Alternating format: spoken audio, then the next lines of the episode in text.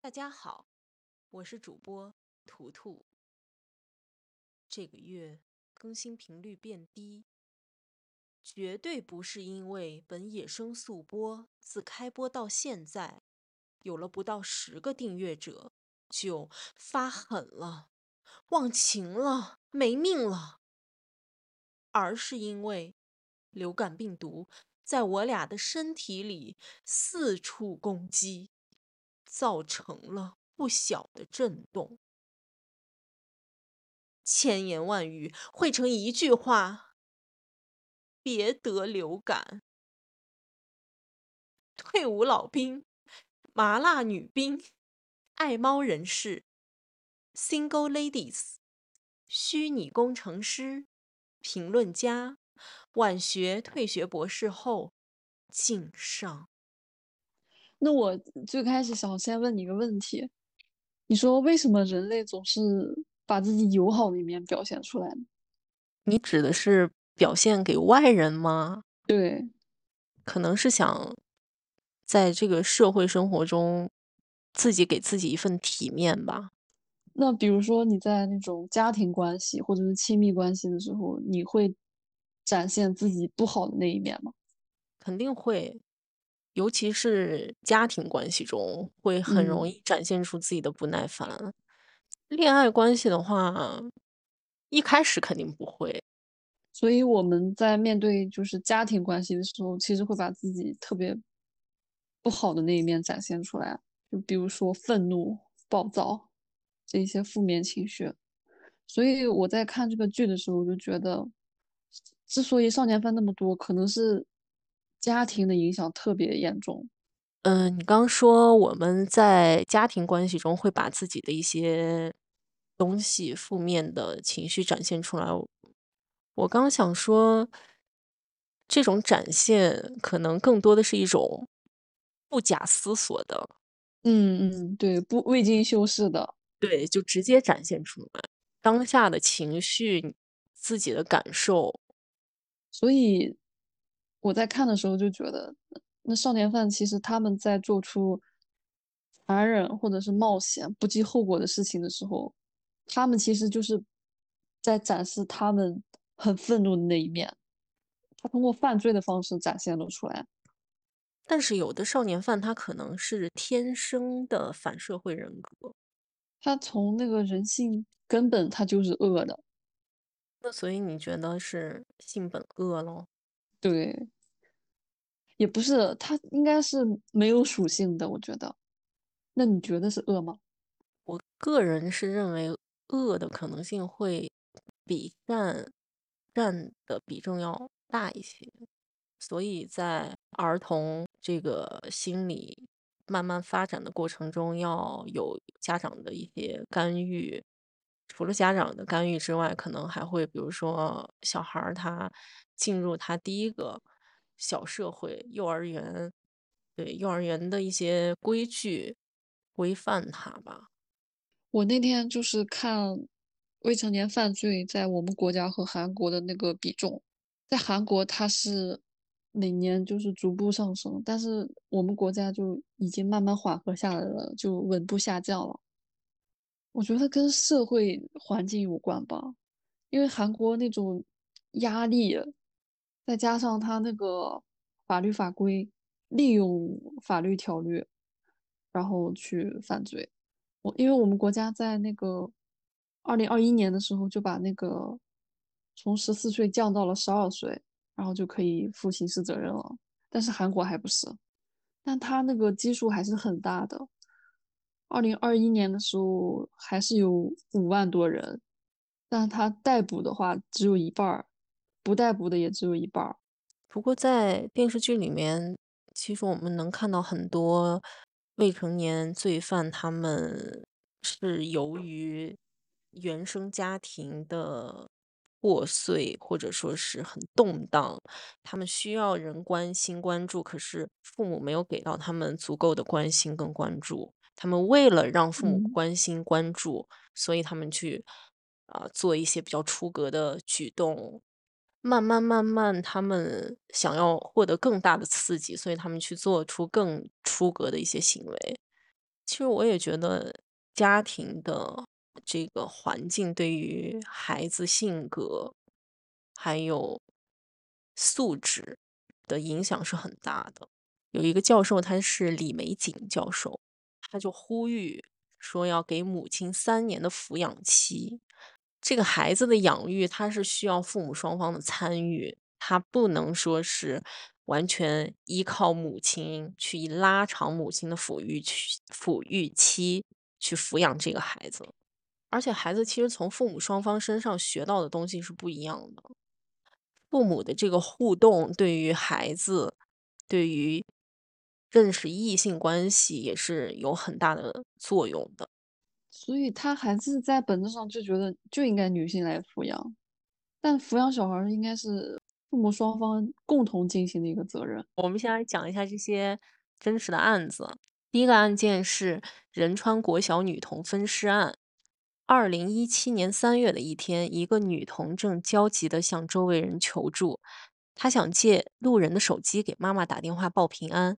这时，有一个看起来三十多岁的女人走近她。告诉女童说自己有手机可以借给她，但是手机没电了，要女童跟自己回家充电。女童没有拒绝，跟着这个女人回了家。结果女童的妈妈怎么也找不到女童，焦急的妈妈选择了报警。警方在排查的过程中发现了目击者，此后又查阅了监控录像。在搜查相关地点后，终于在一栋楼房的顶楼的水箱中发现了女童被肢解的尸块。尸检后确认，尸块的主人正是失踪的女童。警方再次查阅监控，女童和女人同时出现在了电梯监控里，二人在楼房的十三层下楼。警方摸查了十三楼，结果一无所获。于是他们扩大搜查范围。最终在十五层的某户人家中找到了那个女人穿着的衣物以及女童的血迹。警方开始排查这个女人的身份，结果发现这个女人是名医生，在案发当日有着非常完美的不在场证明。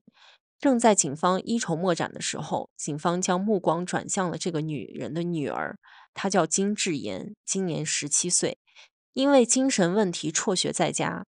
一开始，金智妍拒不承认，直到警方把一件件证据摆在他面前，他才松口说道：“我杀人只是游戏而已。”原来那天下午，他正在睡觉，被楼下孩子嬉闹声吵醒的他十分生气，于是他给网友发信息，网友告诉他，把那些孩子杀了，就像完成任务一样。于是他就套上自己母亲的衣服下楼，靠近女童，带女童回家，把女童勒死，然后冷静地将尸体分尸，并弃置于水塔、地铁站等地方。弃尸期间，边处理尸体，边通过通讯软件跟那名网友讨论尸体的手指是否漂亮。后来更带着女童的手指在首尔闲逛。因为金智妍未成年，所以被判处二十年有期徒刑。而那个教唆金智妍杀人的网友，一审被判处终身监禁，最终他被判处了十三年有期徒刑。但是根据知情人士爆料说，这个朴姓少女的父亲是一位韩国知名电子公司的副总裁，而且他在落网之后，他还说了一句话：“天气那么好，我却无法去看樱花，觉得难过。”我之前看那个就是研究嘛，我看少年犯。就是犯罪研究，就是说，共情心是人最大的本能。像他们这些少年犯，他根本就没有共情心，他不会感到害怕、感到伤伤心或者是难过，他们没有这个能力，就天然缺失。所以，就是我看当时看这个案子的时候，就觉得他就把它当成一个游戏，然后就把它给分尸了。嗯，这个剧我看了两遍嘛。第一遍看的时候，我我没有看这个剧的背景，我就是当网飞的一个就是热剧来看的。第一遍时候看的时候，我还觉得他拍的太过于就是板正，就太条条框框，我还觉得他很套路化，就很模式。我就想哪有这种事情啊？然后后来我看完之后，然后去查，原来现实生活中比这更残忍。然后第二个案子是书名女子高中试题外泄案。嗯，一对成绩排名全校第五十九及第一百二十一名的双胞胎姐妹成绩突然名列前茅。虽然不排除两姐妹努力发奋，但最后在试题出错题目的地方，二人同样答出错误的正确答案，事件立即引发家长们的不满。教育厅介入，揭发出该校教务长江润珠的确存在将五次考试题目及答案告诉自己双胞胎女儿的重大嫌疑。他还涉嫌故意销毁证据。掌握证据以后，警方要求检察官起诉姜润珠及双胞胎女儿。若指控成立，他们可能被判入狱五年或罚款一点三万美元。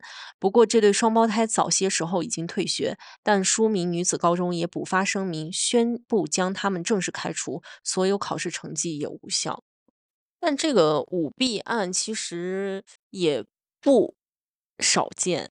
因为之前好莱坞也出过这种事情，当时也被扒出来演《绝望的主妇》里面那个 Lynette，她为了让她女儿进斯坦福，也是用了一些手段。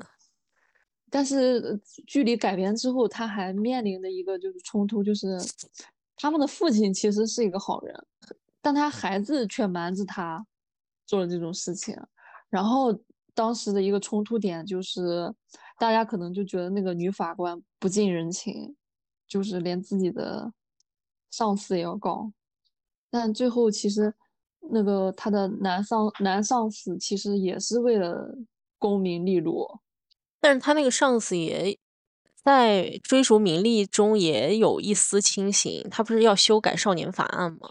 对对对对，所以就是他把这个角色描写的还是。挺立体的吧？确实，人可能在在进入职场以后，他会有他的世俗上的追求，但是同时也会有他自己内心的一种理想主义吧。因为他也只能就是进入到那个机制里面，他才能把那个少年法给修改掉。第三个案子是大田中学生租车事故。在二零二零年，八名中学生在租车公司偷车，在驾驶车辆前往大田时被发现及追捕，闯红灯撞倒外卖员，一名十八岁的大学生，致使受害者当场死亡。八名违法中学生不止不认罪，对于受害人家属更是完全没有歉意。同样，由于未满十四岁，不需负刑事责任，只需做出四亿韩元的民事赔偿。四亿韩元相当于人民币二百二十万。呃，就是这个案件在现实世界上就没有结局，是吧？就是赔钱。但是我看就网友就是说，最后连经济赔偿都没有。第四个案件改编自仁川中学生轮奸案，两名犯罪嫌疑人只有十三岁，和受害人相识八年。罪犯在厕所强奸受害人之后，把这个事件通过社交网络和朋友间的聚会传播出去。两个人还加入了各种夸大的细节描写，把原本的强奸描述成了一个你情我愿的浪漫故事。结果，受害者在学校成了红人，没有人把这件事上报给老师、家长或者警察，反而受害者成为了学校里被霸凌的对象。两名犯罪嫌疑人在。法庭上也没有悔意，又因为是未成年，分别只被判了五至七年及四至六年的有期徒刑。这个真实事件是受害人在卫生间上吊自杀了。自杀了吗？是的，他留下了一封遗书，然后他的姑姑才知道这件事情。而且这个真实事件，受害人的身世也非常坎坷。他事发。当时也就十几岁，他的父母在车祸中双双死亡，他是跟着奶奶和姑姑一起生活。我感觉好像这种少年犯罪涉及到异性的话，他除了暴力之外，他必然伴随着性侵害。我之前看那个未成年起诉主要罪名分布。强奸罪是占了百分之十，盗窃罪是百分之二十五点八，斗殴聚众这种是百分之十二，抢劫是百分之九，寻衅滋事这些是百分之九，还有一些其他的是百分占了百分之三十，所以强奸罪它的比重是挺大的，百分之十点三，还有就是盗窃，百分之二十五点八。第五个案件原型是龙人公寓抛砖事件。案件原型发生在二零一五年，两名京畿道的小学生分别只有九岁和十一岁，在顶楼将砖块投掷落楼，致中了一名五十五岁的女性和二十九岁的男性，导致五十五岁女性当场死亡。九岁男童因属幼童，完全不获起诉；十一岁男童则被判保护管束处分。我觉得这个电视的女性形象特别的好。因为她没有那种就是很感，就是特别感性的那种。我其实特别讨讨厌在那种影视剧中看到，就是女生特别感性，然后为了可能案子啊或者什么，然后就有失公正去评判那些东西，我就特别讨厌这种。那这个剧里就是相反，里面那个男性反而是更感性的那一个。中间有一个那个家暴的，一直到从头到尾都是在认为他做的行为只是在管教他，那是他应该有的权利。